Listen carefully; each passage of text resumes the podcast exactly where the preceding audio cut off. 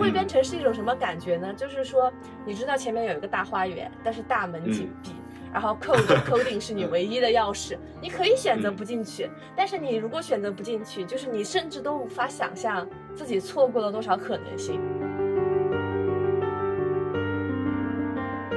我们常常会有点沮丧哈，就是感觉新闻传播的毕业生。可能在就业市场上的平均薪资水平会比一些专业要低，但这并不意味着这个学科的教育它对于我们个人来说是不重要的，因为薪酬只是衡量一个学科价值的众多标准的之一，而且就价值有限的学科才能有机会被量化。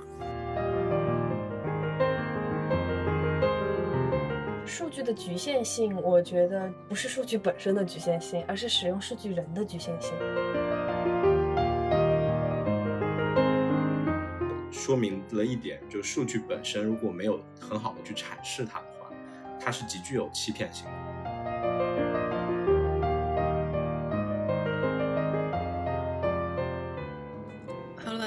是 Eve，欢迎大家来到新闻自习室的第四期节目。本期节目的主题是：新闻传播学生需要掌握数据思维吗？在过去的几年中，我们已经见到学界和业界的许多工作呈现出强烈的数据转向，越来越多的文科生开始学习数据分析的技能，或者是直接转码。新闻传播学科与大数据究竟能够如何相辅相成呢？本期节目我请到了计算社会科学研究者段段和数据新闻记者猫猫，向大家分享他们的经验、见解和知识。你现在听到的音乐是 G 小调巴赫平均律变奏曲，由中国钢琴家尼罗改编。许多人认为巴赫平均律具有很高的数学性，希望他能够为这期节目做一个合适的注脚。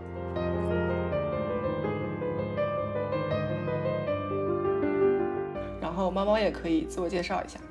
嗯，我毕业于中国传媒大学数据新闻专业，然后是去年的毕业生，现在在澎湃。呃的隔壁媒体 Sexton 第六声就职，然后现在是一名数据新闻记者。前段时间我与我的好朋友陈明一起开创了一个公众号，叫“生活度量计划”，现在马上要走向尾声了，大家可以去看一看。谢谢衣服猫猫，大家好，我是段子宁，我现在在威斯康星大学麦迪逊分校的新闻与大众传播学院念博士班，啊，我今年是三年级，过完暑假是四年级的 PhD。嗯，我的研究兴趣主要是媒介技术，比如说人工智能在数字平台上的应用，以及网上的一些社会事件的公共舆论的演化。我主要用计算方法来探索这些我感兴趣的话题。呃，我同时和另外两位好朋友创办了一个公众号，叫“计传导”。呃，我想通过这个计传导的平台，能够打破一些信息的高墙，和大家分享一些计算社会科学。呃最新的研究和一些有意思的资源。嗯嗯，好，谢谢二位。然后其实二位的方向也是我目前能够想到的，就是计算方法和新闻传播学科在学界和业界上面能够结合的比较紧密的两个方向，所以就请二位来，希望能够一起讨论一下关于新闻传播的学生如何去应用数据这样的一个话题。然后其实我想请问一下二位，在高中的时候。你们有文理分科嘛？然后那个时候你们是文科生还是理科生呢？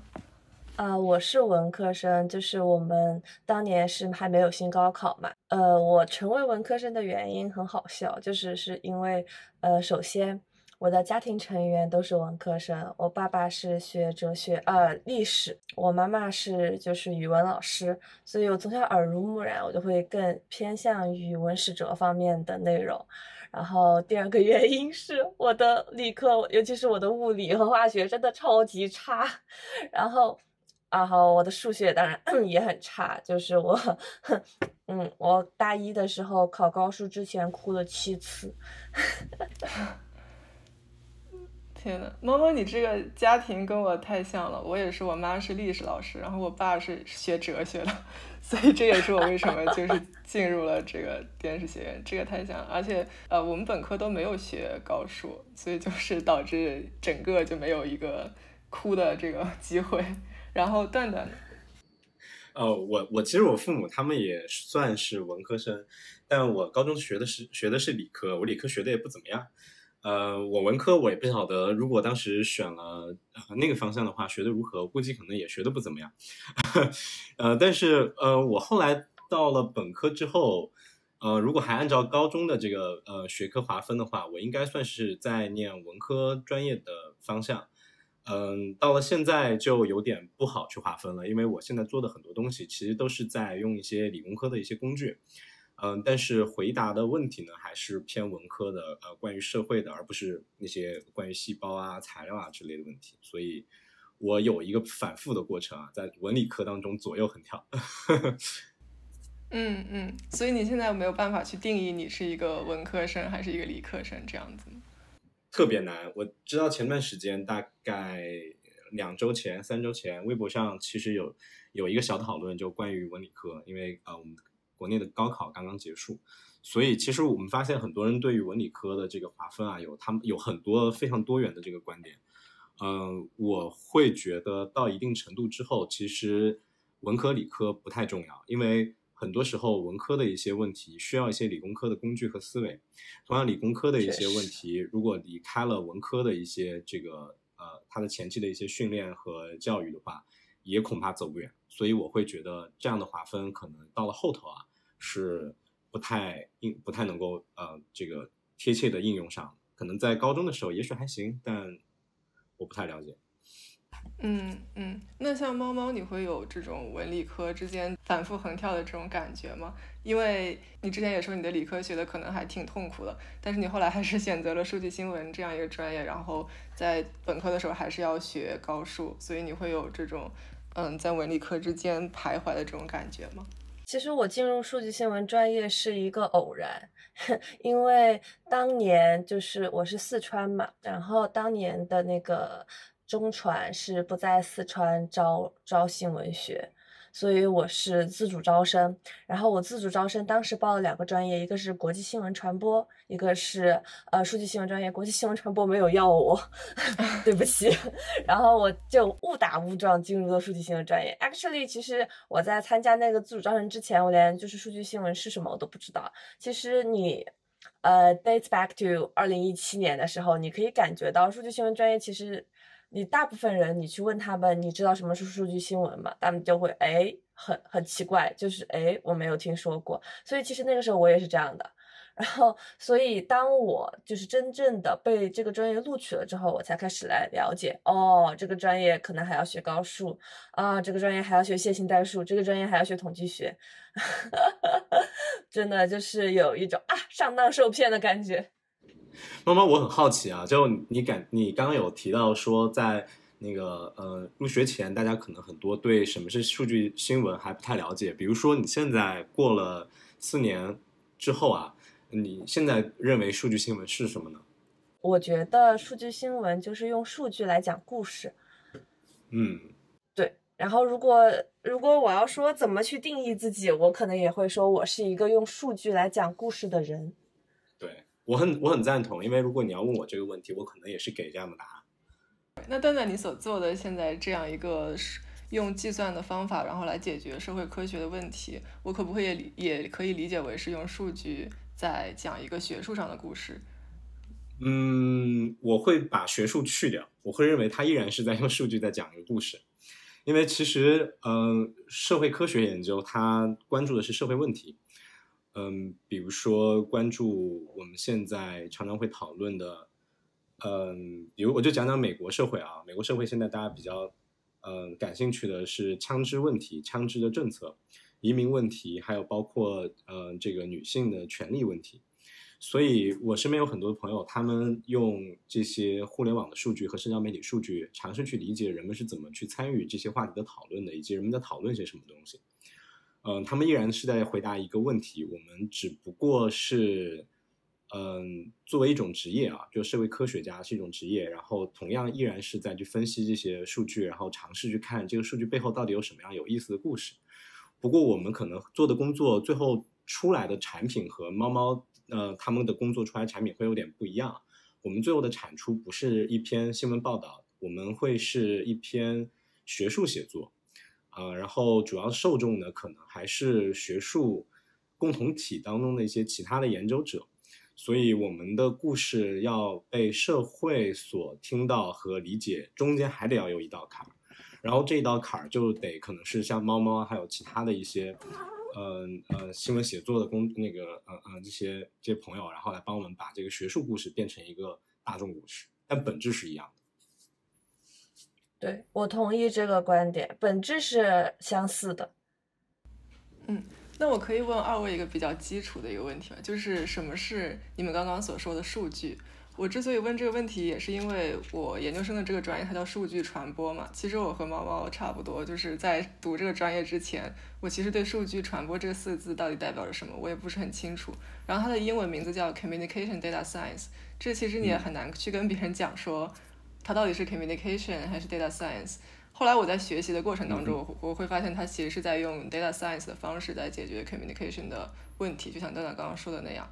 嗯，但是在这之前，其实我对数据它到底代表着什么是不了解的。我会觉得数据可能是一张图表，可能是一些数字的上上下下。但后来我会发现，数据它可以可能可以是文字，甚至是 emoji 什么之类的。所以我会想请问一下二位对数据这个概念的一个认识。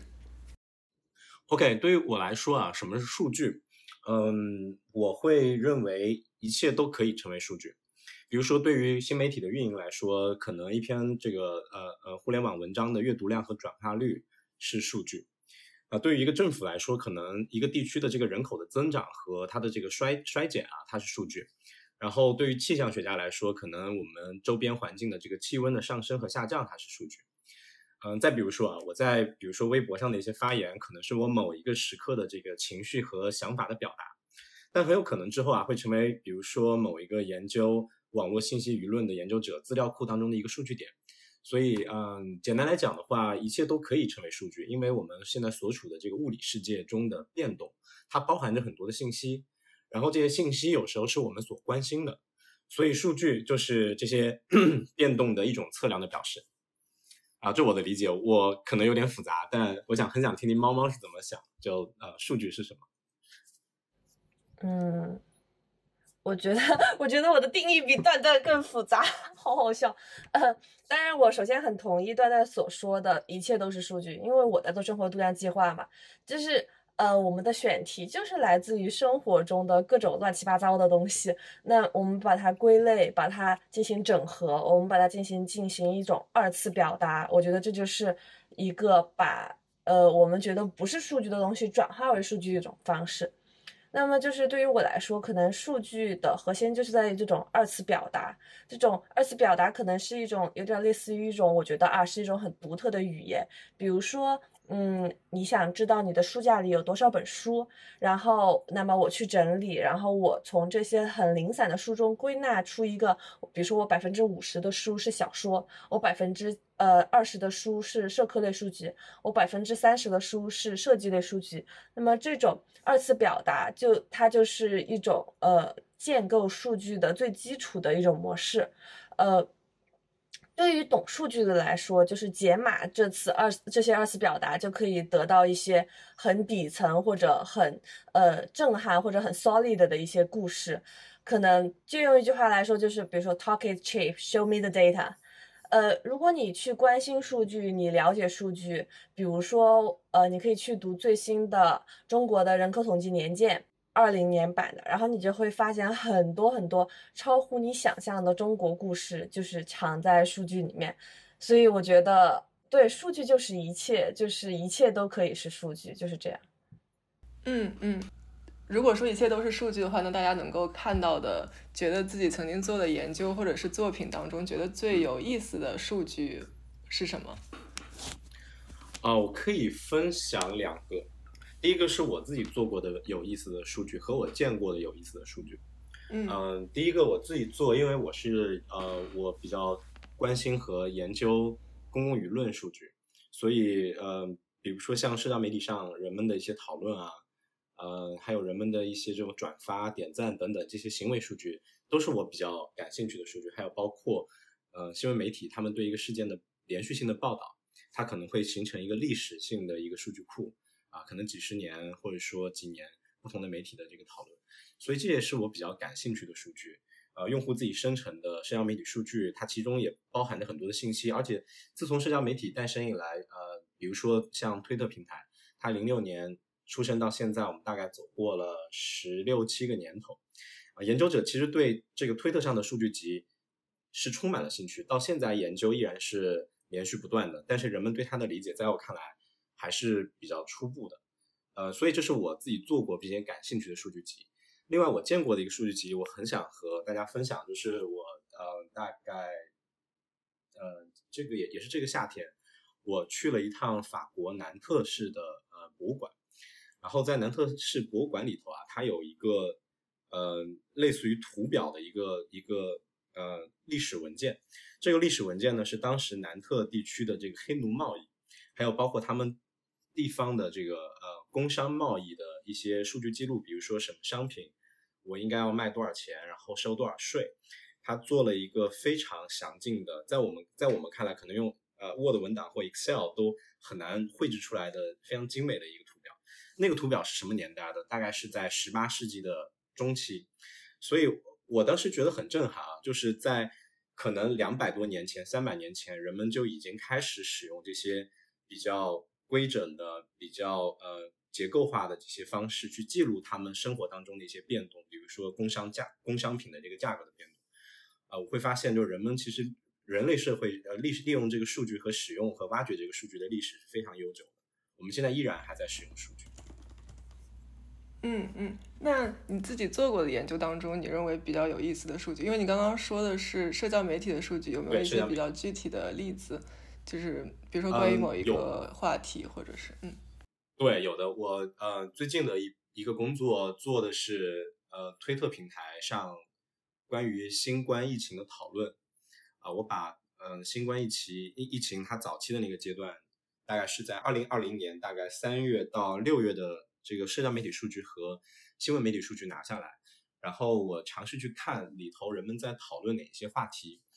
啊，我做了一些无监督机器学习的一些工作，然后最有意思的一点呢，是我把这些推特数据当中的这些账号啊分成了不同的来源，一部分是像你我这样子的普通的社交媒体用户，还有一部分呢，我们通过一些识别模型认为它很有可能是机器人账号。简单来说，机器人账号是什么呢？就是我们常说的这个水军。不过它，呃，和这个呃常见的水晶可能不太一样。它是背后不是人，它背后是算法和模型在驱动它们。啊，也就是说，算法生成了这些账号，生成了这些内容，然后生成了他们的一些转发行为。我就很好奇，说这些呃机器人账号，它在这个社交媒体上的讨论到底在讨论什么，以及它和其他的这些用其他的一些人类用户在这些话题下面有什么样的互动？啊，最后有一些很有意思的发现，比如说在一些特定的议题上，嗯，比如说批评特朗普的疫情的，嗯，这个应对的失利啊，我们发现机器人账号在讨论这个话题的时候，当他们变得更活跃的时候啊，一些左翼媒体。他们对这个话题的报道也开始变得活跃，所以我们尝试通过 这样的，对，非常有意思。简单来讲，就是我们发现了一些一些信号，似乎这些呃虚假的机器人账号，它很有可能在参与我们的呃在线的讨论，并且在一些重要的社会事件的讨论当中，它很有可能产生了一些影响，影响到我们其他人、其他媒体、新闻从业者对于一个事件重要性的判断。所以这是我觉得很有意思的，就我们可以从这些社交媒体数据当中挖掘到很多有意思的呃这个行为啊，还有现象。呃，我有一个小问题，就是段段你是就是如何去，呃，可能有点复杂，但是我就想听你简单介绍一下，你是如何去分析哪些人会是 AI 操控或者是算法操控的账号呢？哦，是这样的，我当时这篇。工作的合作者之一，他是印第安纳大学呃信息学院的一个呃另外一个博士生，他们的这个团队做了开发了一个模型工具，它本质也是一个监督学习有监督学习的机器啊，有监督机器学习模型，呃，他们会基于这些社交媒体的内容，还有包括账号行为的很多，大概有一千来个特征，来去判断一个账号很有可能是机器人账号的概率。这个概率是零到一，比如说，如果他给那个账号评分是呃趋近于零的，意味着它更有更少可能会是机器人账号，更大概率是一个真实的人类账号。相反，如果它分数越高的话，它就越越可能是机器人账号。比如说有哪些有意思的特征？第一就是，嗯，一般往往真实的人类账号它不会重复性的去发重复的东西，但是对于一些算法驱动的机器人账号来说，它很有可能为了去推销或营销某一个话题或某一个产品，它会反复的去推同一个内容。还有就是他们的这个发表的这个周期和频率，也有可能会表现出跟真实用户不太一样。比如说，真实用户可能是在呃工作时间、白天或者说睡前的这个时间，但算法它可能为了规避嗯监管，它可能会在比如说深夜啊、凌晨大量的发表内容，所以它会基于这些特征，大概有一千多个不同的特征来去做一个概率的一个估计。哦，原来如此。嗯，谢谢谢谢。我们学院南加大的一个教授也有在开发这一个类似的工具，叫 Ferrara，对吗？对，我说就是 Ferrara。哦，是吗？哦，对，是的啊。不过其实我也有看到一些批评的这种文章，就是说，其实目前不能说有一个完全准确的工具去衡量它究竟是否是一个社交机器人。这个太难估计了，为什么？因为。我我们我刚一直在说强调一点，就是他们会有一些机器人的一些特征的行为，所以我们会称他们为 bot-like，像机器人账号这样的账号，因为我们没有去做调研，比如说发一条私信给那个用户说，嘿，我们发现你这个账号很有可能是机器人账号，你能不能回复我一下，确保你是一个真人，对吧？我们没有做这份工作，所以我们只能借助一些这种估计模型去做一个判断，但我们我我们当时会尽量的采取一个比较保守的。一个一个阈值来确保我们宁可放过一些，呃，机器人账号没有被分析到，但确保我们分析的账号都是有比较确定的信心，认为它的确就是机器人账号。所以如果感兴趣，我可以分享我的工作，但我不想花太多的时间来讨论这一个。呃，我我之前是在就是呃分析二零二零年的这一次人口普查数据，因为前段时间它的详细数据刚刚才公之于众，然后我也没有就是说很 dig in 的去分析它，因为当时时间不够，我就花了大概两天的时间去简单看了一下那种就是第一眼你就能看到的数据，然后去把它 publish 出来，但是依然有很多很有趣的数据。比如说，嗯，我们不是开放了二孩政策嘛？然后其实二孩政策会比一孩更容更容易是女孩。呃，一般来说，一孩的呃是性别比是一百一十三，一百个女孩对应了就是一百一十三个男孩会出生。但是到了二孩，这个性别比会降到一百零六，也就是说一百个女孩，然后大概一百零六个男孩才会就是。出生，呃，但是到了三孩及以后之后，这个性别比就会飙涨至一百三，然后并且维持在一百三左右。也就是说，大概一百个女孩会对应一百三十个男孩。然后我们就是有私下讨论说，这个是为什么？有两种可能性，一种可能性是，呃，在二胎还没有放开的时候，更多的可能就是地区，它会就是抹杀部分女孩的性命。对，然后另外一个原因是，有些人会更执着于想要 like 儿女双全，所以他会对就是第二个女孩的性别，第二个孩子的性别会相对来说更 tolerant 一点。然后这是一个比较有趣的数据。然后呃，还有一个比较有趣的数据是，呃，在中国。其实总体来说，男性的教育水平会高于女性，但是在两个阶段除外，一个阶段是小学，一个阶段是研究生。呃，我们当时就是我的外籍编辑会跟我说，那 OK，那就是说女性上了更多的小学。我说错，恰恰不对，恰恰是女性很多女性上到小学就停止了。男性可能会就是他会上到初中，然后会上到高中，然后他选择去辍学，如果他就是需要的话。但是女性往往上完小学就会被迫辍学，这是为什么女性的呃教育水平会在小学部分极高的原因。然后研究生的可能性一部分是像我们刚刚提到的，他可能不会愿意。她愿意去读博士，另外一部分是女性，她可能会就是觉得自己面对就业压力的时候，会选择用更高的学历去弥补自己在就业市场上遇到的一些歧视。当然，这些我们就是没有说是得到验证，可能这些就是需要段段这样的人，哎，我们去做某种社会学的调查，然后去那种批量性的用数据分析来得到验证，但是，呃，作为一个数据新闻记者，我们能够从一份最基础的，呃，年鉴中看到的，就是这些很 basic 的一些故事。我我非我非常喜欢猫猫分享的这个故事，我觉得猫猫刚刚提到了两点很重要。第一点就是，呃，新闻记者他能够在一些数据上面看到很重要的现象，然后这个现象能够通过新闻记者的这个平台和渠道去获得更为广泛的大众讨论和关注，非常的重要。然后第二个，我觉得很刚猫提到很重要的一点呢，就是数据它其实啊是具有欺骗性的。比如说刚刚猫猫有分享一个故事，当我们看到。呃，女性在小学阶段的受教育，呃，那个，呃呃，这个受教育率啊，比男性要更高。我们乍一看好像感觉是，哎，挺好的。但其实我们如果有一些，呃，这个背景知识的话，啊，我们叫 domain knowledge，我们会发现好像可能不是，正好相反。正是因为，呃，可能在小学之后的阶段，会有更少的女性能够继续完成他们的学业。嗯，所以这说明了一点，就是数据本身如果没有很好的去阐释它的话，它是极具有欺骗性的。嗯，猫猫，你可以 clarify 一下你说的这个女性上小学的这个比例更高，是不是指她的这个户口上写的是小学学历的这个比例更高，还是说，呃，在同一个小学里面，然后女性的比例更高？就是。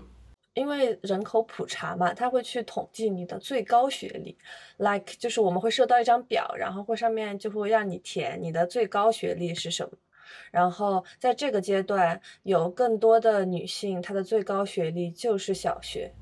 其实我也有看到过类似的数据，是关于在高中里面，然后女性会更少一些，但是等到上大学的时候，女性跟男性又就女性会很快的弥补上这个。上大学的这个缺口，我就我就当时我就想，可能高考作为一个非常相对比较公平的一个手段，它还是能够一定程度上抹平这种性别之间的差异。嗯，有一定的可能性，但是我觉得还是像段段刚刚说那样，就是我们就我们可以这样想，但我们不可以在公开平台就是去说，因为它可能只是相关，它不是因果，对吧？所以呃。这些数据背后，我们做的一些判断是需要很谨慎的，用用大量的呃背景数据或者是说其他相关研究来支撑的。对对，别别说是就是数据新闻或数据相关作品的，我们的这个大众的读者和接收者来说，即便像可能猫猫啊，像我我们做数据新闻的从业者，包括做一些数据的社会科学研究，我们也常常被数据所蒙骗。所以很多时候，我们是通过不同的数据去尝试找到背后的一些规律和真相，但我们始终在路上啊，就常常被骗，它始终在路上。说到这个，其 实常常被骗，但没有退出。对，所以我说到这，我其实很想分享，因为我在过去的一年，我教了两个学期的跟数据相关的课，啊，在威斯康星大学，呃，我的课主要是大概可能大二学生为主体的一些本科生。呃，我为了提高他们对于学数据的这个兴趣，我会跟他们这么讲，嗯，我说如果我们不了解数据的，它背后是怎么被创作和被分析以及被怎被解读的话，我们很有可能会被别人骗，因为别人只要操纵了数据，就可以操纵我们的对一些事情的理解。同样的，尤其是现在现像现在这样的一个社会啊，就是呃。就生产一些高质量的内容，当然我们很欢迎，但很多人可能从事的工作是生产低质量的内容，啊，来获获得点击量或眼球什么的。我和我我的学生说，如果以后你们要从事这一方面工作的话，你们同样要学会怎么去怎么去呃玩数据，不然你们就不知道怎么去操纵这个数据。当然我不鼓励后者，但我这个道理可能是这样子的，话糙理不糙。嗯，猫猫你。可以分享一个关于这个生活度量计划里面的一个关于你的生活的这个数据的新闻吗？我们我们每周的数据都还就挺挺挺离谱的，我觉得，因为因为没有人会管我们做什么，然后也没有人会就是 care 我们的题目是什么，所以我们都很放飞自我。比如说我们之前比较出圈的有一篇是关于呃。Like 就是女性时刻，我们在生活中什么时候会意识到自己被当成女性对待了？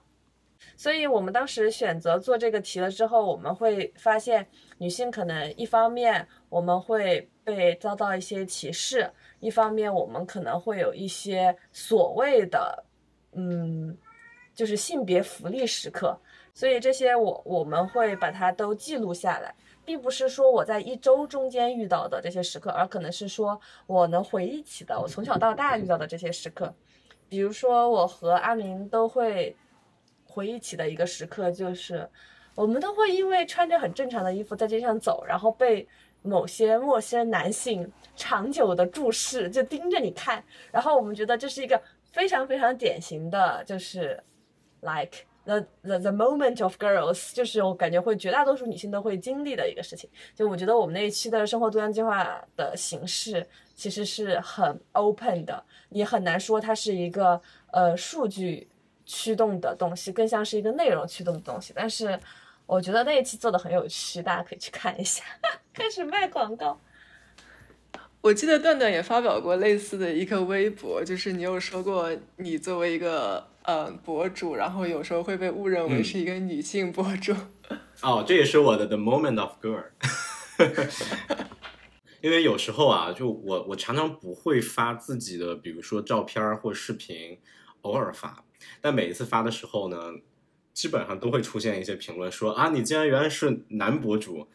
嗯，所以我就后来意识到啊，就原来其实很多关注我的人，他可能会，呃，在看我的内容或看我的这个账号介绍的时候，会潜意识的认为我是一个女性博主，我觉得挺好的，是对我的一种 一种褒奖。嗯，对我同意，这是一种极大的褒奖。对，是的。所以我可能会丢掉一些纯情男粉，但但铲铲清了一个真相也挺好的，因为我有句话说的对嘛，就当你失望的时候啊，那一刻就是你获得智慧的时候时候，所以我很呃为他们感到开心，他们获得了智慧。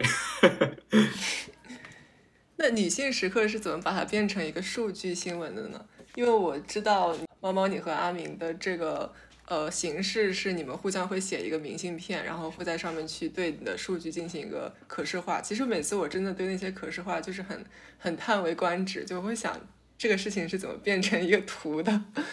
其实女性时刻那一期呃的这个模式还不是特别的呃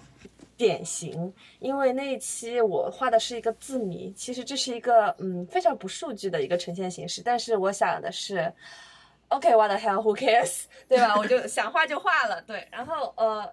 呃，比如说我们会统计呃我们在生活中说谢谢的次数，嗯，然后呃首先我们会记录下来，我们每一天，哎，我什么时候几点几分对谁说了谢谢，然后当时可能的一个状况是什么样的，然后有的呃有的人。这个地方特指卷王阿明，他会记录就是一些相关的一些呃元素，比如说他会记录当时我说谢谢的时候有没有其他人在场，我对说谢谢的那个人是男性还是女性，诸如此类的。但是我一般懒得记的原因就是呃我我是一个比较粗枝大叶的人。然后到了我们呃可视化的时候，我们就会选择对应的方式去可视化。首先就是最就就我来说，我我会首先找一个我需要呈现的点，比如说我要呈现的点是我对家人和亲人说的可是说的谢谢太少了，那么我可能我的主体就会变成我在对谁说谢谢。如果我要呈现的点是我喜欢在没人的时候说谢谢，如果人很多的时候我就会有点害羞。那么我所需要呈现的点就是我在什么情况下会说谢谢，就是你明白吗？你你想要传达不同的信息的时候，你会用不同的可视化的维度去展现它。所以虽然每一期的内容是相似的，但是我们每次呈现都是完全截然不同的。所以这也是做这个项目非常有趣的一点。猫猫，所以你说的你们公众号上面做的一些数据可视化的工作，是真的你们在手绘对吗？对啊，不然呢？还有人帮我画吗？天哪，这是字面意义上的数据可视化，这太难得了。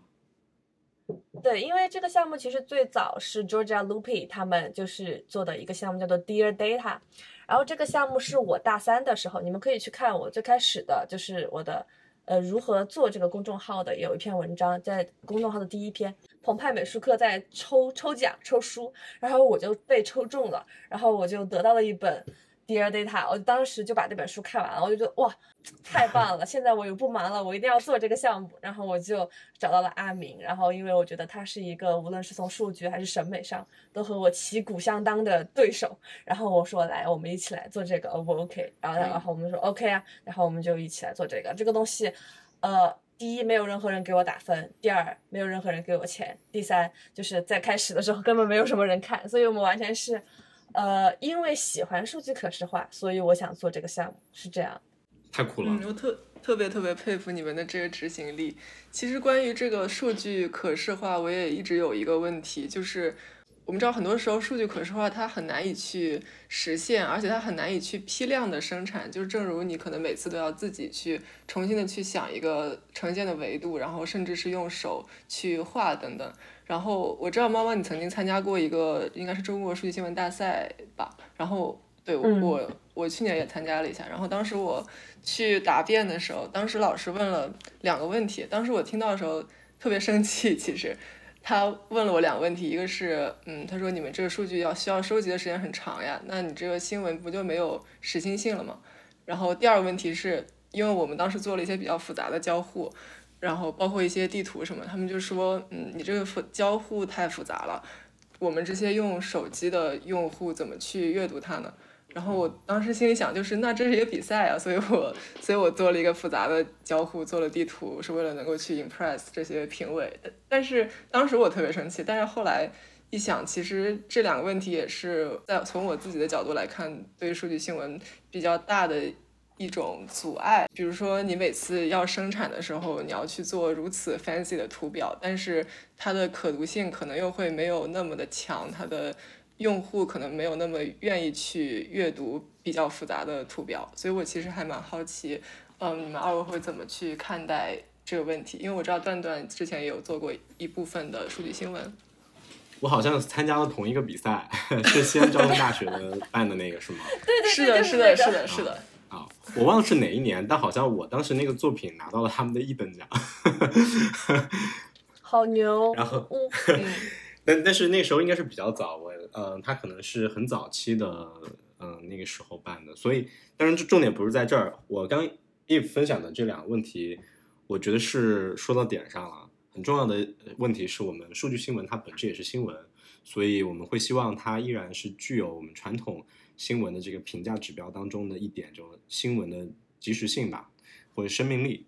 嗯，第二是关于这个交互的复杂，它是不是能够适配我们不同的屏幕和不同的移动设备，都是挺重要的两个问题的。嗯，我的想法我会同意第一点，就是我们是不是因为要等着很多数据的这个采集和分析，而会错过或丧失一定的新闻的生命力呢？嗯。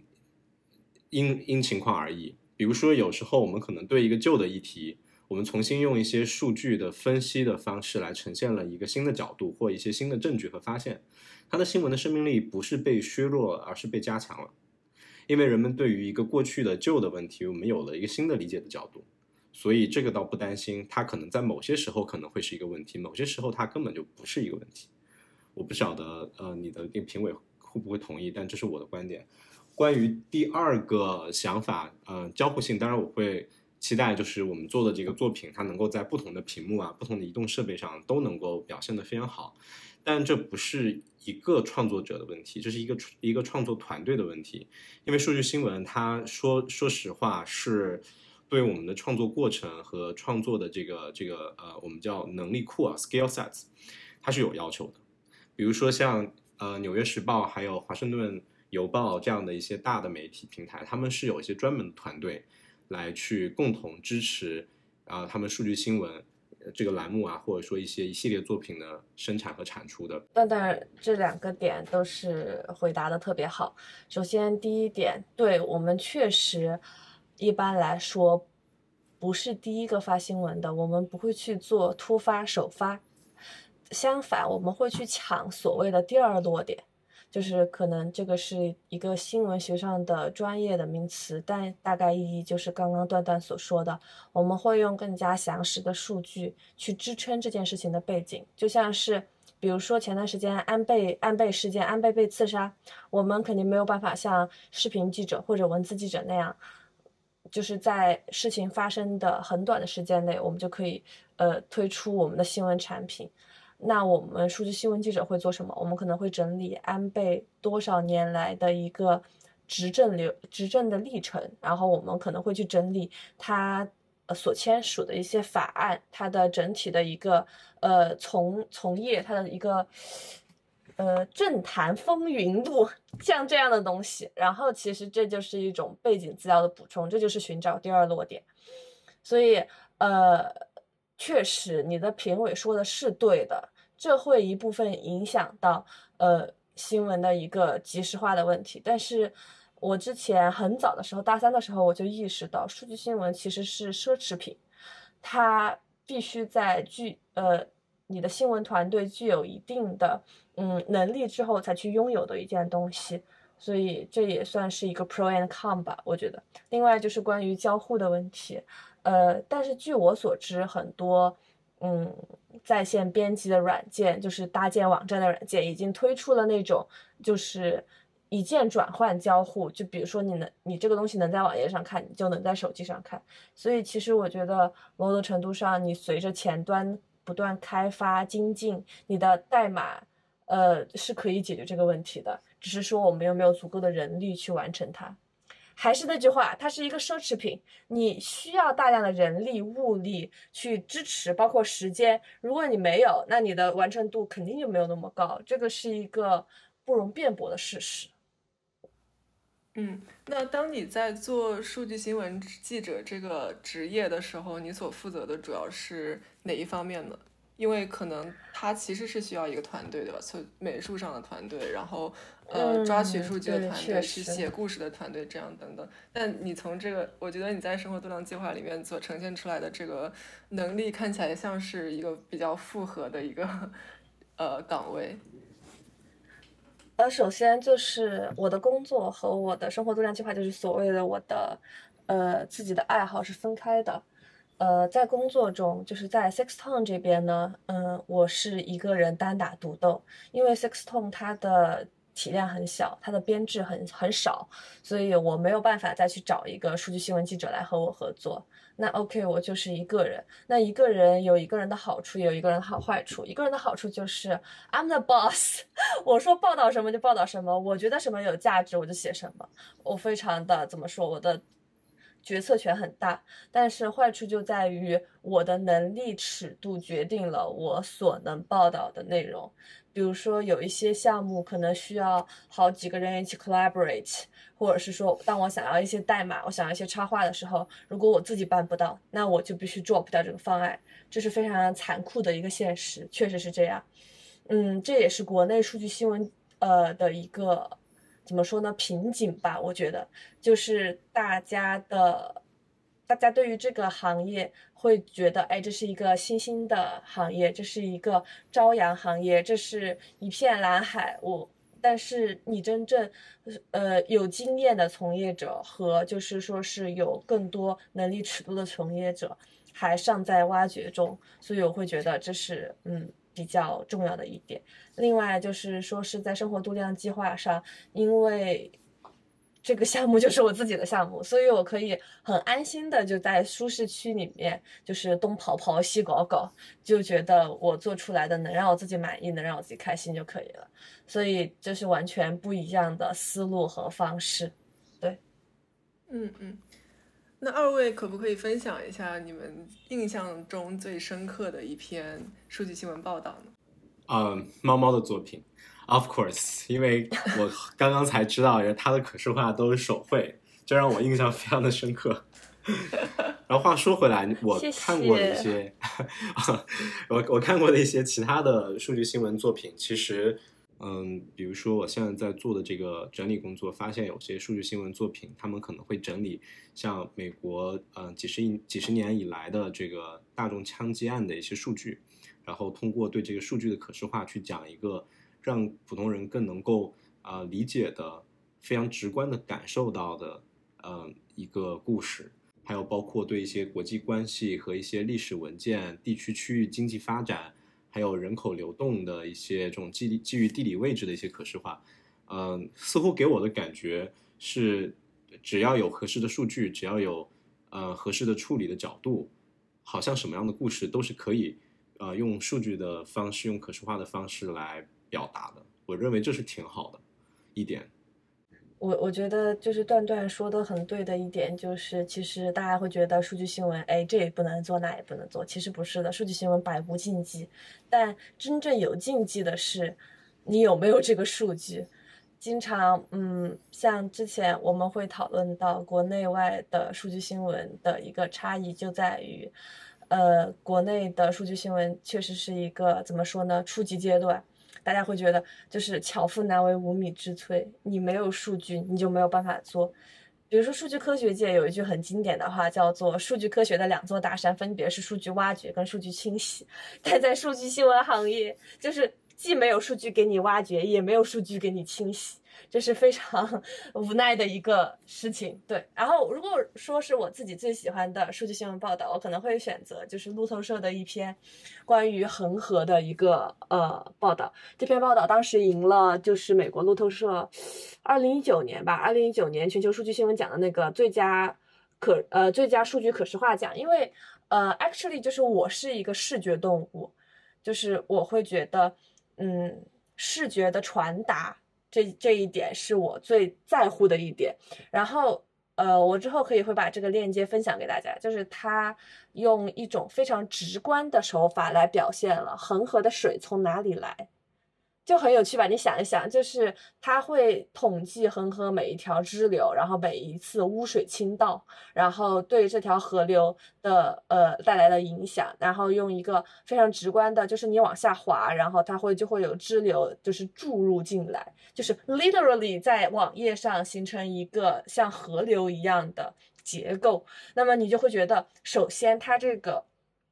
呃，他这份巧思是很难得的。其次，他这背后一定有大量的数据集的支撑，否则你不会能够有这么 detail 的一个。呃，数据结构，然后其三，它背后的代码团队，它背后的开发团队是非常强力的，因为这个不是一个，这个不是一个简单的呃套结构或者是说套代码就能完成的一个视觉效果，所以我会觉得这一篇它的完成度和它的巧思是非常高的，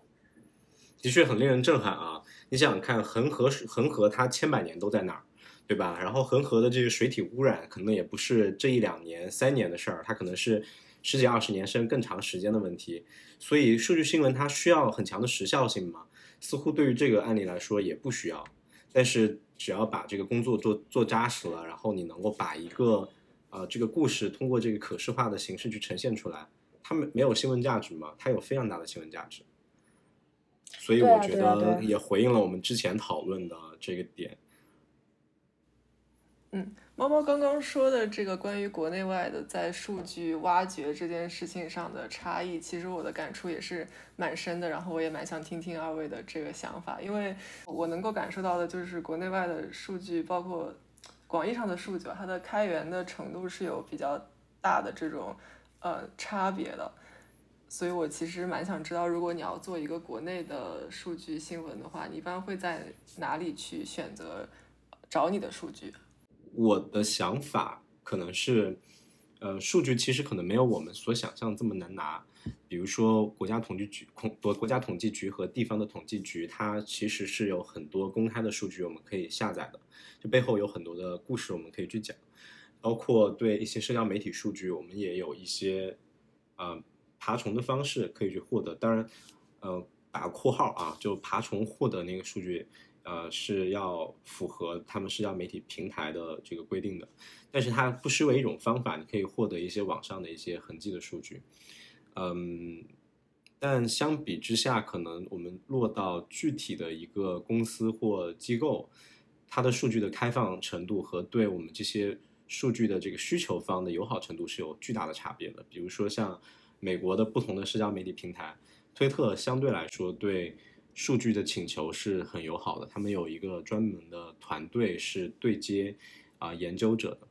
呃，他们非常欢迎研究者去获得他们推特平台上的一些公开的舆情数据。我们一个账号，举个例子啊，一个账号一个月是可以获得十万条，啊、等等是十 million，嗯对的数据数据量对，嗯是的，对，嗯，但是像 Facebook、呃脸书，我现在叫 Meta，它的这个数据的开放程度要相对弱一些。它自己，如果我没有嗯记错的话，它自己本身是没有数据的呃开放的通道的，它是通过一个第三方它自己的一个公司叫呃 CrowdTangle 来分享它的一些部分公开页面的数据集。嗯、国内的社交媒体当然呃相对来说就会更加的嗯这个数据难获得一点儿。所以落落到具体的个体机构和单位上，它是有巨大的差异的。嗯嗯，嗯是的，是的。确实，那猫猫你在做这些，应该还是做比较立足于中国的这个报道，是吗你所获取数据的来源大概是哪里？这个呃，一方面，这个说起来会有点长，呃，一方面是可能和刚刚段段说的一样，对，国家统计局会发布很多数据，但是国家统计局的平台仍然会有一种给你一种我设计出来这个就是为了让你麻烦的感觉。嗯，我想说的是，说到那个请求政府的数据，美国它是有一个法案来保障我们这些数据请求者的呃自由获得信息的权利的。这个法案的名字叫 Freedom of Information Act，简称 FOIA。呃，中文可以翻译成信息自由法，它是美国关于联联邦政府信息公开化的一个法规。它早在上世纪大概七十年代左右啊，六十年代左右，它就颁布了。它大概就规定，就是民普通民众啊，任何人，他可以在获得一些行政情报方面的一些权利，还有包括行政机关在向民众提供这些数据方面的一些义务。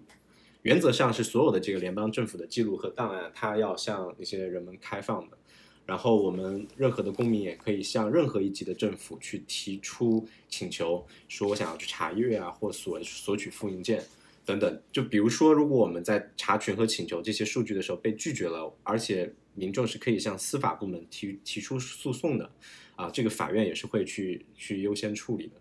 所以相对来说，为什么有时候我们会感觉到在呃美国或其他国家请求一些政府数据会更容易，是因为它背后有一个法律框架在那边。嗯，哦，这我还其是第一次实国内听说。对，但是国内其实也是有相应的一个，没有说法律支撑，但是是有规章制度，说是，比如说你可以根据，嗯，你在网站上没有找到某部分数据或者是内容，你可以去写邮件给这个部门，然后说我就是依法公开请求这部分内容。我毕设的时候是做的三北防护林，然后我当时发现他们的数据就是 they don't count，就是不同的数据之间斗不拢，就是呃算不算不平，然后我觉得非常的就是离谱，然后我就去写邮件给就是三北防护林林业局那边，我说就是这个数据，呃你们的计算方式是怎样的，你们的统计口径是怎样的，因为我发现算不平。然后他们在四十五天之后给了我回复，那个时候我的毕设已经完成了，所以就是这个中间的可能性太多了，很难你很难去把控。哦，我我刚刚想说的是，我想替那个呃我们的政府部门啊，还有有关的单位说句好话，就是相对来说，我们这几年去请求数据已经比早些时候要容易很多了，而且他们现在也主动披露了很多的一些政府的公开的一些文件啊，还有会议的一些内容等等，啊，这个我觉得还是挺有赖于。呃，一一系列的这些法案的法律的，包括那个中华人民共和国政府的信息公开条例等等的一系列的这个法律框架，所以希望以后我们获取一些数据的，能够在合合法合规的框架下，会变得更轻松一些。对，然后很多地区其实现在就是也有建立属于自己的叫做呃数据公开平台，像是我记得是重庆还是哪个地方，反正很多地方都是在搭建这个平台。上海这一部分就做得很好，然后他会把就是所有他能公开的数据全部都放在这个网站上，供所有人下载。其实这就是一个很 data friendly 的一个环境。那么这个环境可能在这几年确实是有所改善，但是我觉得还是有很长的路要走。嗯嗯，那二位在使用这些数据的时候，会不会有感觉到，就像之前段段说的那样，你很容易被数据所欺骗？其实这也是我想聊的，就是数据它可能会看不到的地方，然后它的一些局限性。数据的局限性，我觉得主要在于。不是数据本身的局限性，而是使用数据人的局限性。就是在我的生活中，因为我能够同时接触到所谓传统媒体的记者，或者是说更加偏传统新闻类型的记者，比如说视频新闻记者，比如说呃文字记者，我也能接触到很多 like 数据新闻记者，因为我每周都会去和澎湃美术课的团队合作嘛。我私以为这是他们是国内就是。非常 top 级别的一些数据新闻记者，所以你能够明显感觉到两种差异。你去和传统新闻记者对接的时候，他们会有一种非常奇怪的一个态度，叫做就是呃，这是我在伯克利上下校的时候，我们老师老师当时提出的一句名言，叫做 "We journalists suck and mess, and we are proud of it." 就就会会，我知道他在开玩笑，但是其实这句话可以概括很多记者的态度，就是。他们会觉得啊，我是讲故事的人，我不需要去了解冷冰冰的数据。但其实这样的态度，你会带来很多创作上的一些桎梏吧？我觉得，呃，首先你不了解数据，你就会像你刚刚说的，你就会被数据欺骗。当你需要使用数据的时候，你既不知道从哪里去找，你也不知道什么样的数据是你所需要的，什么样的数据是可信赖的，什么样的数据是，呃，能够在文章中被正常使用的。另外一方面，因为你呃不了解数据，你或者说是你恐惧数据，你会丧失掉很多更新的一些 insights 也好，一些解读的角度也好。但是我跟数据新闻记者合作的时候，我就能感觉到他们对于这一点的判断力会更多，呃，会更高，所以他们。对于这一方面的处理起来的流程也会更游刃有余，所以像你刚刚说的，误读数据并不是数据的错，数据本身就是 misleading 的，而是说你这个使用数据的人，你这个记者有没有足够的数据修养去判断这一切？这是一个非常让我去反思我自己的一个嗯评语，我感觉。对，的确是没有算不上评语啊。非常值得、非常令我们值得反思的一一个分享。然后，对于我来说啊，我觉得数据在有些时候它是一个黑箱。嗯，为什么说是黑箱呢？就是我们有时候接触的数据，它可能是二手甚至是多手的数据集，它在一开始被出现、被别人生成和呃整理的时候，这个过程我们往往是看不到的。比如说像呃政府统计局的数据，它背后的统计口径是什么？啊，这也是为什么刚刚猫猫提到，我们有时候会要向他们去请求更多的一些信息，了解它背后是怎么如何被统计的。这是我们打开这个黑箱的一个过程。嗯，当我们拿到了这个数据，我们可能第一步是要去清洗它，要去整理它。在清洗的过程当中，我们很有可能会因为我们自己的，比如说抽样的过程啊，或者说数据的呃筛筛筛查的过程啊。呃，导致一些有意义的信息被丢失，或者说导致一些有代表性的，呃，这个呃，我们叫 pattern 或模式啊，被忽视掉，以至于在我们下游的后续的分析当中会产生一些呃这个偏差和错误的地方，包括我们到了后头下游数据分呃分析和处理好之后，我们如何去解读它，这个时候我们就会意识到。我们的作为个人的理解的这个局限性，因为这个数据本身它是探照这个一个某一个事实啊或某一个事件的一小部分局部，我们怎么去通过我们背我们的背景知识和其他方面的一些调查的信息，去把我们的其他的信息和我们的数据告诉我们的这个内容啊，去拼接在一起，讲一个完整的故事。在这个过程当中，其实很容易会出现一些偏见。或者说一些错误的地方，呃，简单来说，我们会发现数据从它被创造出生的那一刻起，会有很多的环节出现一些偏差，但这些偏差累积在一起呢，它可能就会造成一个巨大的错误。但我觉得，呃，这并不是说它的这种呃问题导致了我们应该投鼠忌器就不要做数据新闻了。我觉得不是，啊，数据新闻它同样可以有很多种方法来帮助我们去验证它的这个有效性、准确性和它的这个真实性。嗯，这个是需要行业包像猫猫这样的呃从业记者啊，还有包括其他的一些同行，我们去探索一些框架来去做这样的一份工作。另外呢，呃，在社会科学研究当中，我们会，我是一个呃开放科学的粉超级粉丝啊，开放科学我们叫 Open Science，就当我们的这个呃数据分析啊，还有包括我们使用的统计模型啊，呃，我们的所有的这个整理和处理的过程啊，全都公开这些资料，让每一个其他对我们研究感兴趣的同行，还有包括媒体、包括公众都能够去重复我们的工作。这也是一个很好的过程。如果他们能够对可复制性，如果他能够复制我们之前的一些发现，那说明好像我们应该是走在一条对的路上。但如果发现我们的这个结果是不可被复制的，这也是一个很好的机会，我们可以去给一个声明和说明我们的这个研究是有局限的。我们需要后续更多的一些证据来啊把这个故事讲全。对，就是这也是我们现在比较主流的一种观点，就是当我们在做数据新闻的时候，只要这份数据它是不涉密的，然后其实它就应该是被公开的。呃，像很多国外的网站，它会在就是 GitHub 上公开自己所有的数据源和计算方式，我觉得这就是一种嗯非常合作的态度，非常 data friendly 的态度。你可以去看到我所有的计算方式，然后你也来可以验证，走走我走的路，你看看我算的算出来的结果和我是不是一样的。那么这就某种程度上，我觉得是，呃，提高了我们的这种就是，呃，数据的理解力，也降低了这个数据 misinterpreting 的可能性。嗯。我觉得这可能也是在说社会科学，它也是科学，所以它必须要有这个可证伪性，然后它要像其他的技术学科一样，能够有这种可可像可重复实验等等的这种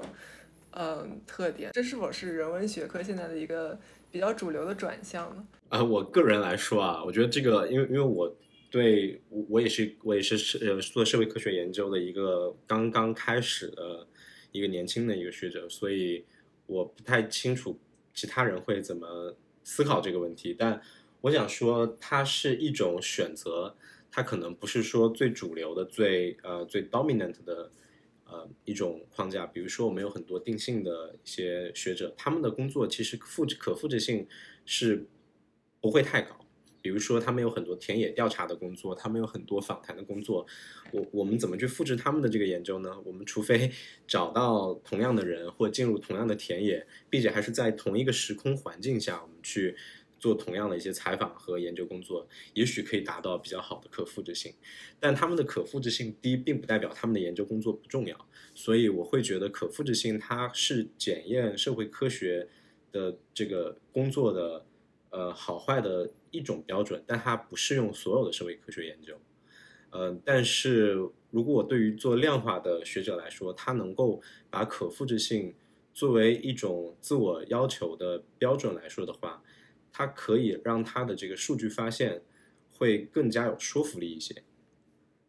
但即便是我自己对我同样的研究去做，呃，在一个更晚的一个时间去做一个验证，也很难完成。比如说我刚。一开始分享的那个机器人的那个研究啊，它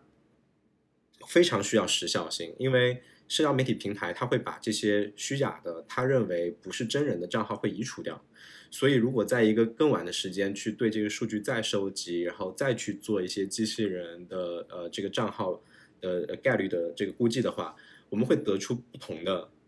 呃，这个结论我们会丢失很多重要的信息，所以它的可复制性也不高。但是可复制可复制性不高，并不代表我们不应该把整个这个数据集，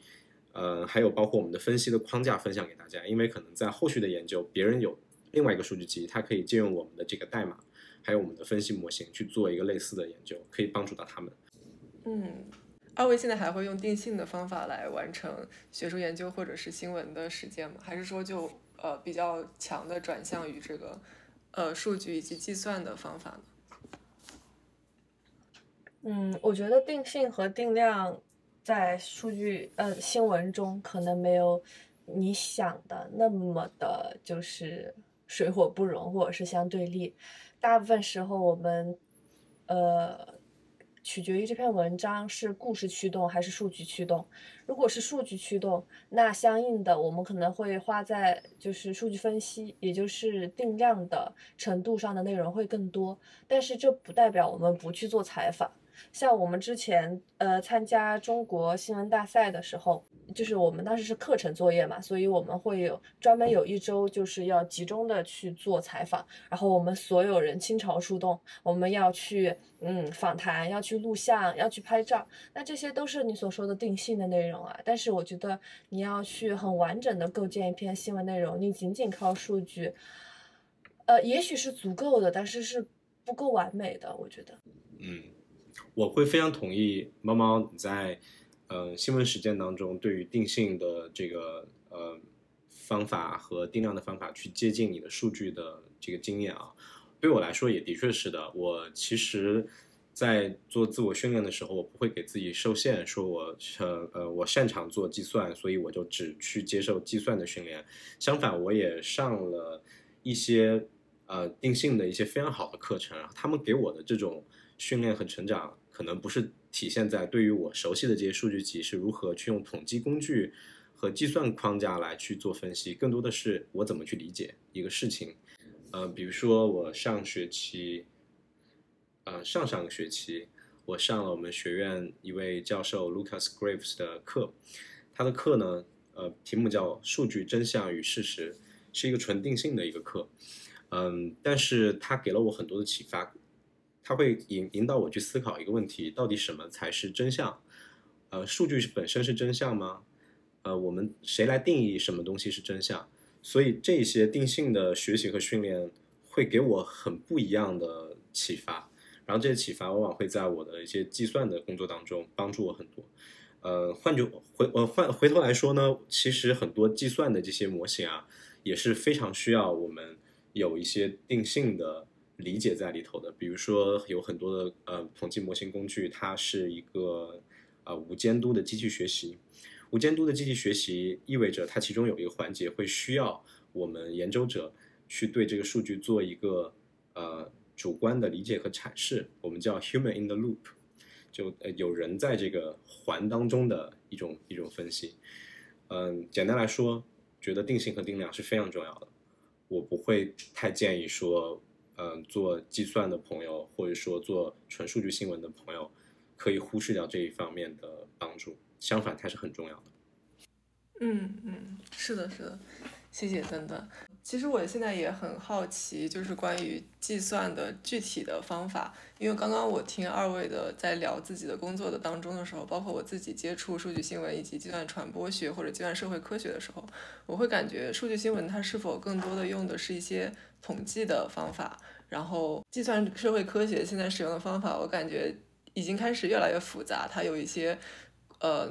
就像刚刚说的机器学习，然后还有一些现在会使用到一些计算机视觉等等方面的这种方法。它背后也是 统计，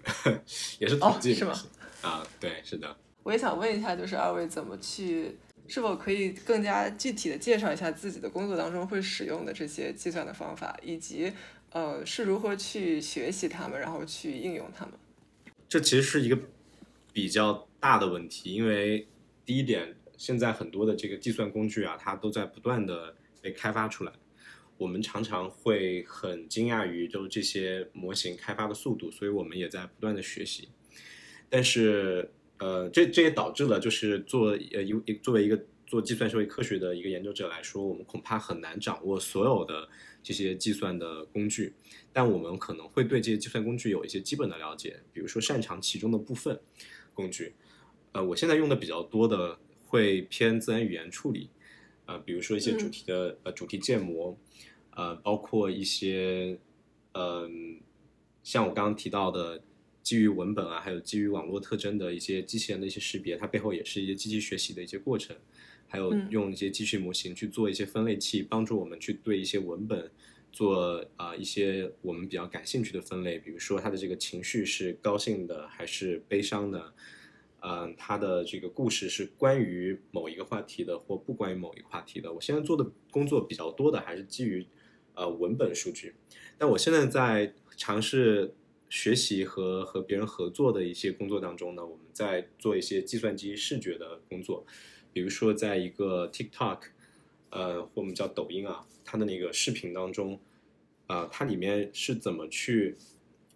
嗯、塑造一个事件的，然后我们会需要用到一些计算机视觉的模型，帮我们提取一些这个视频视频画面当中的特定的一些视觉元素和目标。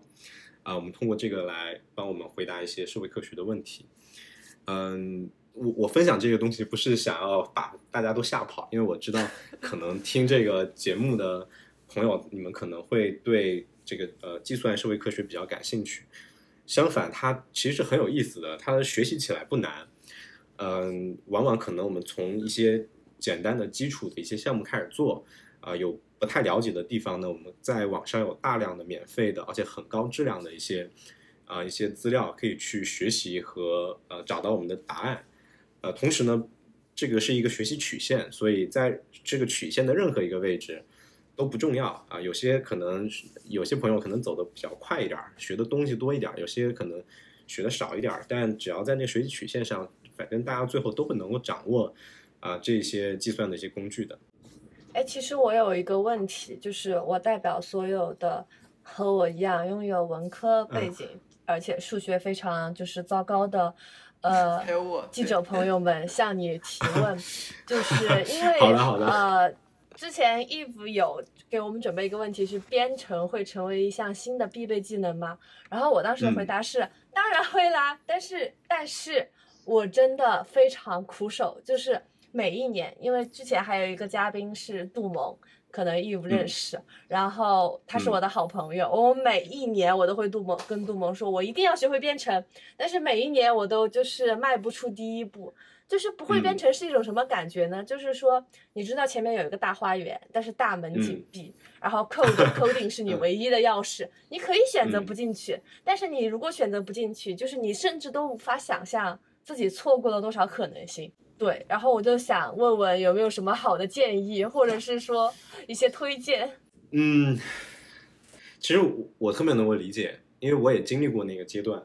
嗯、我想说的是，呃，因为这个问题，编编程会不会成为一个必备技能啊？我会认为技多不压身，但是我不想渲染一种新的焦虑，就仿佛现在我不懂编程，我不会处理大数据，我不了解什么是计算社会科学，我就比别人落后一大截。我觉得其实不是的，因为编程和其他的研究训练啊，包括跟在数据新闻的这个创作过程当中，其他的这个训练是一致的。比如对于社会科学研究来说，我们对于理论的熟悉，对于研究设计的这个熟悉，对于问题意识的熟悉等等，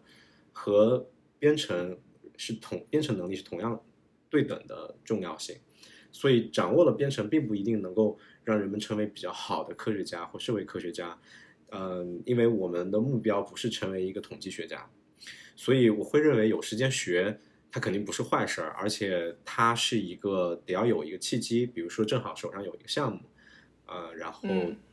有一个压力说，呃，你你得在一个时间内完成，这个时候你就能够学会很多。Learning by doing，我非常非常同 learning 意 by 这个，对对嗯它是 project based 的，就是你要有项目你才会做。我很多的这些编程的一些一些技能啊，嗯、其实都是我必须得要去做了。这个时候我就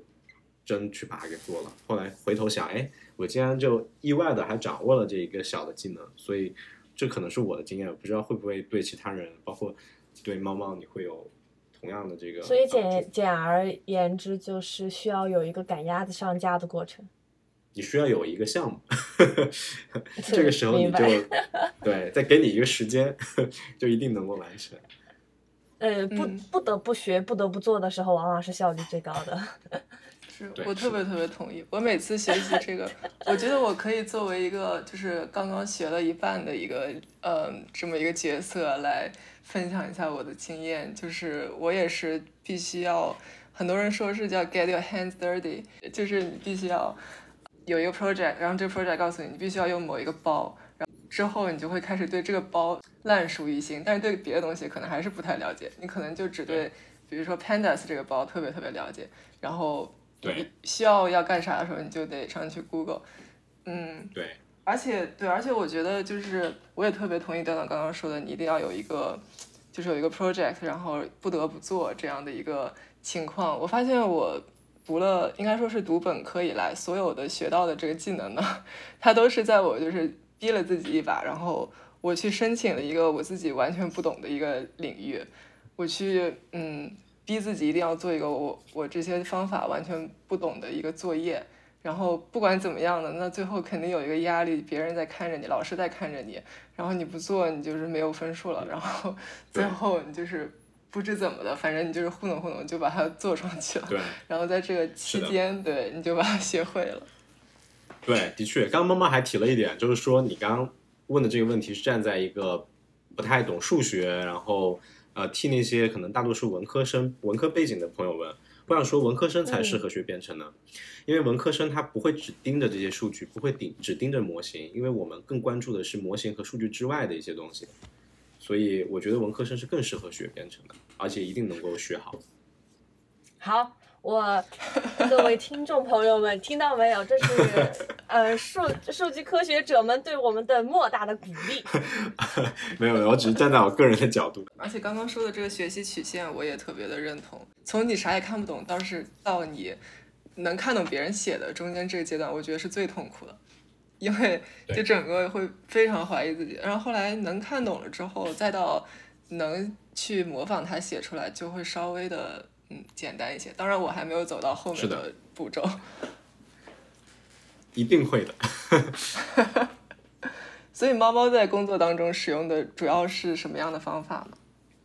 啊，我可能我的内容可能更偏就是设计性一点，就是我的重点不是说要让大家知道一个很宏伟的宇宙真相般的一个呃数据结论，而是说把一个数据结论。怎么样以最清晰的方式告诉读者，这是我每天都需要考虑的。所以，可能我的工作内容不是说我会担心我的图表做的太简单，而是担心我的图表做的太困难。嗯，很多人会问的有一点很重要的就是怎么样去降低一篇数据新闻的阅读门槛。所以，首先我承认数据新闻是有阅读门槛的。呃，事实上，在国内数据新闻可能还是。一小部分人，就是或者是说一小群读者的一个 like 狂欢，因为从本质上来说，数据新闻的很多特质是反新闻特征的。比如说一个新闻，一篇好的特稿，它需要你潸然泪下，它需要你激起你人类就是人性中最本真的那部分，然后你才会去。激情转发，对吧？但是数据新闻很多时候它是做不到这一点的，所以更多的人是怀着一种很理性的，或者是说一种好奇的眼光去看。然后我个人就觉得，所以降怎么样去降低阅读难度，怎么样去吸引更多的读者来看这篇文章，嗯，这是我就是大概每天都会为此头秃的一件事情。所以你有感，所以你有总结出什么经验吗？呃，要么要么你是一个热点，比如说呃安倍安倍的事情，比如说唐山的事情，比如说 whatever whatever，有这个热点在背后支撑，大家更容易 click in。呃，要么你的这个数据发现非常惊人，比如说你发现嗯国内百分之多少的女性都曾经经受过呃性骚扰。然后这件事情，而且它背后是有一个很庞大的数据集或者是计算过程在支撑的。然后你整一套逻辑，你能够很自信的拿到所有人面前，like see 这个就是事件的真相。你你要有这样的信心，而且你的。故事也足够 shocking 的话，那确实会有很多人 clicking。那如果这两点你都没有，该怎么办呢？那可能是我会去借助一些嗯多媒体的元素，然后让这个东西要么去插入一些插画，要么去插入一些照片，让这个东西看起来很 fancy。那么也会有一部分人愿意 clicking。然后如果这些这些都没有的话，那你就要思考你这篇文章到底能够带给读者什么。别的媒体所做不到的事情，否则的话，这篇文章到底值不值得做，能不能有很好的反呃反馈，可能就要打一个问号了。然后另外的话，就是大家去关注澎湃美术课这个公众号上，每周都会做那个美术课堂。我觉得他呃会从很多新闻的角度告诉你，呃这个事情应该怎么处理。我觉得是有很多干货的。嗯嗯，那你之前做的这个 Six Tone 的报道当中，有没有你觉得能够比较符合你刚刚所说的这个要求的？嗯，我不敢说，因为就是我开启我的职业生涯才一年不到，我 觉得我各方面都属于一个非常非常非常非常非常非常非常智能的阶段。但是我觉得前段时间有一篇文章我还挺满意的，是我做了一篇关于国内的，呃。呃，新冠新冠疫情的那个常态化核酸检测所需要的费用的一个估算，其实这个估算大概在我那篇文章发出来前一个月，就有很多家研报媒体都推出了相同的估算。但是就是他们的估算方式，我个人觉得都会有各种瑕疵，所以我自己推出了一套完整的估算方式。那么你能说我这个估算方式是百分之百准确的吗？肯定不行啊。但是我个人觉得我的估算方式是所有媒体中相对科学的一种，而且是。可复制的，对，是我们刚刚提到的可复制的。我把我的估算方式和我的数据给你，你能够得到和我差不多的答案。那么我觉得这个就是我可以向我的读者讲的一件事情。那么我觉得这就是能够吸引到我的读者的。然后我也确实用，嗯，呃，采用了很多种方法啊，其中就不细聊了，用一种相对来说比较呃浅显易懂的方式。用图表去跟我的读者讲清楚这件事情，那我觉得这一套逻辑下来，我就能得到一篇可能中上的数据新闻报道，大概是这样。所以就是简而言之，就是如果如果你技术够好，如果你的呃，like 你的个人修养足够，你就不应该把你的数据新闻做成一个阅读门槛很高、很讨人厌的东西。那你会去考虑去降低它的？对，是的，是的，包括我觉得这个核酸检测的这个问题也是一个特别大而且特别重要的一个问题。如果是我看到它在我的信息流里面，我肯定也会点进去。不过除了就是阅读，你说降降低阅读门槛的问题，其实还是，哎，这个说起来很很心酸啊，就是还是可能一个呃奢侈品的问题。降低阅读门槛也是需要人力、物力和时间的。对吧？很多时候我们呃时间呃 DDL 在哪儿了，或者是说你就只有一个人手，你没有办法去做很炫酷的交互，因为交互是一部分能说能够吸引读者，并且让他们更好的理解的嘛。你没有时间去做那些时候的时候，你就不得不拿出一个可能相对来说更 complicated 的呃方案啊，其实是呃很局限的一件事情。对，我觉得这可能也是另一个问题，就是你会不会想到去降低一个数据新闻的创作难度？就正如现在，比如说很多的文字记者，他可能已经开始有了一个模板吧，然后为了去抢时效，他们会很容易的把一些呃内容填到这个模板里面。然后包括视频的记者，他们也已经开始有了一个提高效率的一个方法。嗯，可能跟大家想的不太一样。呃，数据新闻在实际操作中可能并不是其他新闻的对手，大家能明白吗？就是呃，别的部门的媒体不会把你想象成假想敌，大家会知道你本身你就不是来抢时效性的，你就是来补充背景、阐释深度，你是一个呃 deep tone，你是一个就是 in depth 的报道，然后大家会希望你说。我们已经抢到了时效性，下面接一棒就交给你了，你可要好好做啊！大家会是一个很 collaborate 态度。我在想，我们现在站在这个档口啊，讨论数据新闻和其他的这个类型的这个新闻之间的比较，仿佛让我想到了很早之前可能刚出来这些视频新闻的时候。你想看，在此之前，大多数都是文字新闻记者，对吧？然后呢，他们可能也会想，哦，我们还得去学一个新东西，我们还得除了会写之外，还得知道如何去用这个摄像机，如何去剪片儿。嗯，他们可能当时也会有类似的讨论，就像我们现在讨论，我们要做一个数据新闻，还得要学会怎么去做一个交互网站，还得要学会如何去做这个数据的一些处理。所以，好像我们在不同的这个阶段遇到的问题本质都是一样的。所以，呃，如果基于这个讨论的话，我大胆。猜想一下啊，以后可能大家就不会讨论这个问题了，因为那时候大家已经习以为常，数据新闻就像我们现在的人们之于这些视频啊、电视新闻一样的熟悉。嗯，对。不过这个也有一个阅读门槛的原因吧，可能因为可能现在视频它能够被更多的人接受，可能还是因为它呃特别容易去理解。啊，因为它那个题材啊，决定它的这个 affordance 是不一样的。嗯，我想只要我们还是人类，我们可能会希望看到更简单的，比如说文字啊，一条信息或一段信息最容易接受了。但是并不代表着意味我们作为人类，我们不需要那些更具有交互性的一些作品，因为它能够帮助我们更更好的或者换一个角度去理解我们所关心的这个社会。其实刚刚段段说到的这个文字到视频，视频到呃现在的这个数据新闻，也让我想到我做的这个第一期播客是讲的是，呃新闻传播学生是否有不可替代的专业技能，然后可能也因为这个问题还是。真的吗？它可能是很多新闻传播学生的一些一些痛点吧。然后，因为因为如果像你说的这样，呃，大家刚刚进入这个学这个学科的时候，那时候文字还比较的流行。然后后面呢，大家就开始因为这个视频的原因，大家就开始要学剪片子。然后现在可能有各种各样的新的形式之后，然后我们又要不断的去学习新的技能。那在这种情况下，新闻传播的学生。他应该去如何去自处，如何去立足，如何去 去坚持自己什么东西是他他不可替代的技能，还是说我的这个随着这个技术的迭代，我身我所呃立身的这个技能需要不断的去更新？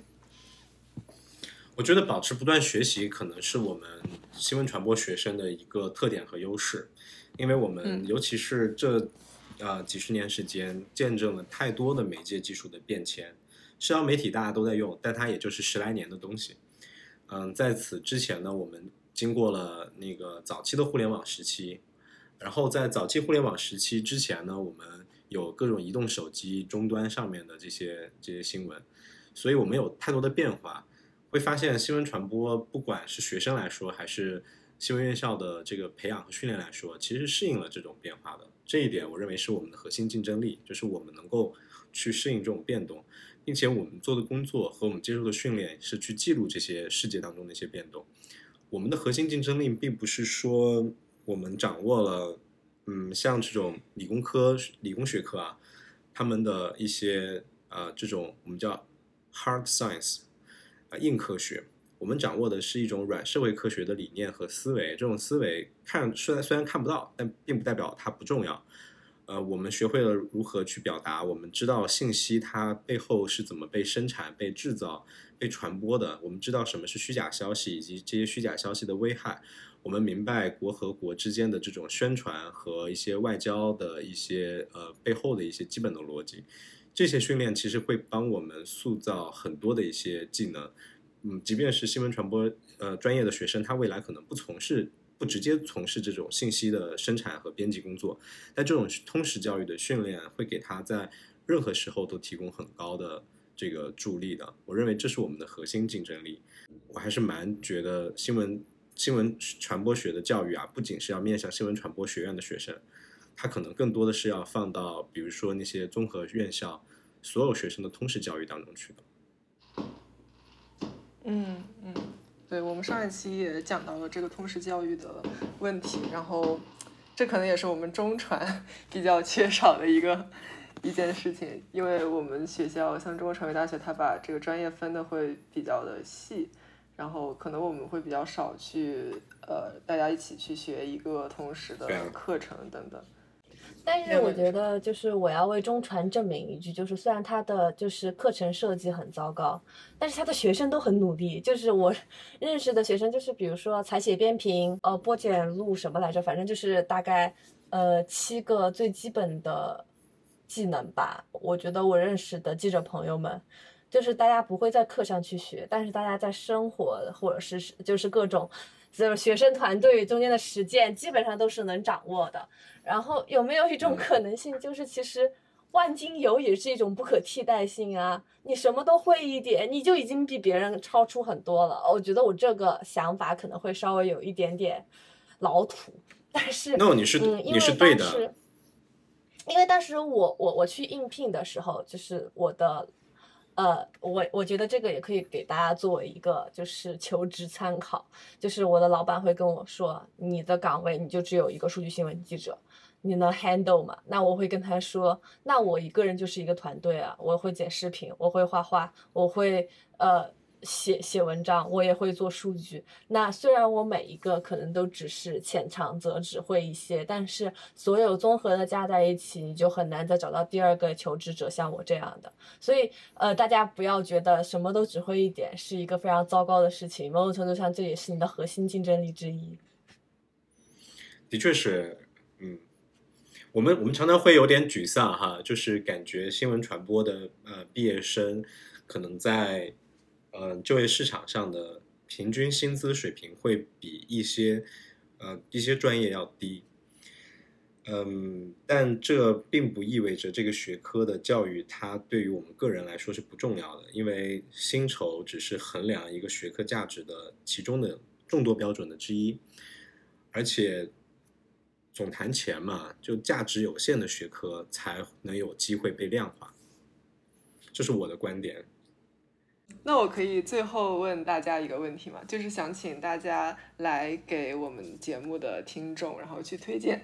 去推荐一本书或者是一篇论文，关于如何在新闻传播学科当中去融入这个数据的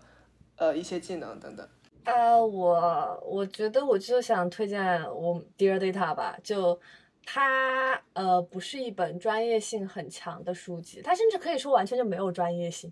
是，无论你有没有接触过数据可视化，无论你有没有就是听说过这个领域，还是说你在这个行业就是已经深耕了很多年，你是一个 professional，我觉得就是所有人都可以欣赏这本书。然后，而且它的两个数据世界化的呃设计师，就是风格也非常迥异，然后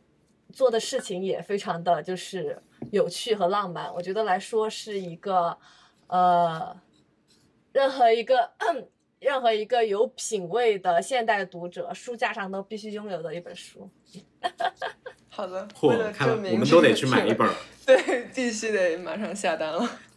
证明自己的品味。对，立刻证明。嗯嗯，我会想推荐一本新书，这本书呢是三位作者合著的。嗯，这本书的名字叫《Texas Data: A New Framework for Machine Learning and Social Science》。可能没有中译本啊，大概就是呃作为数作为数据的文本，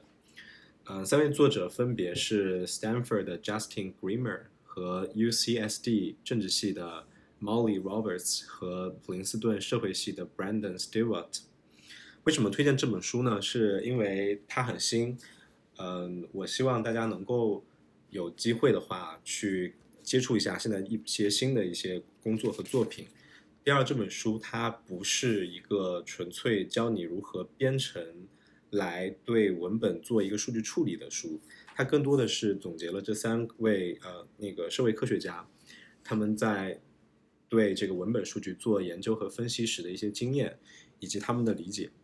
嗯，在这本书的第一章节里头，它也有介绍，就是这本书如何启发社会科学研究。如何启发数字人文研究，以及如何启发在工业界的这个呃呃数据科学的研究，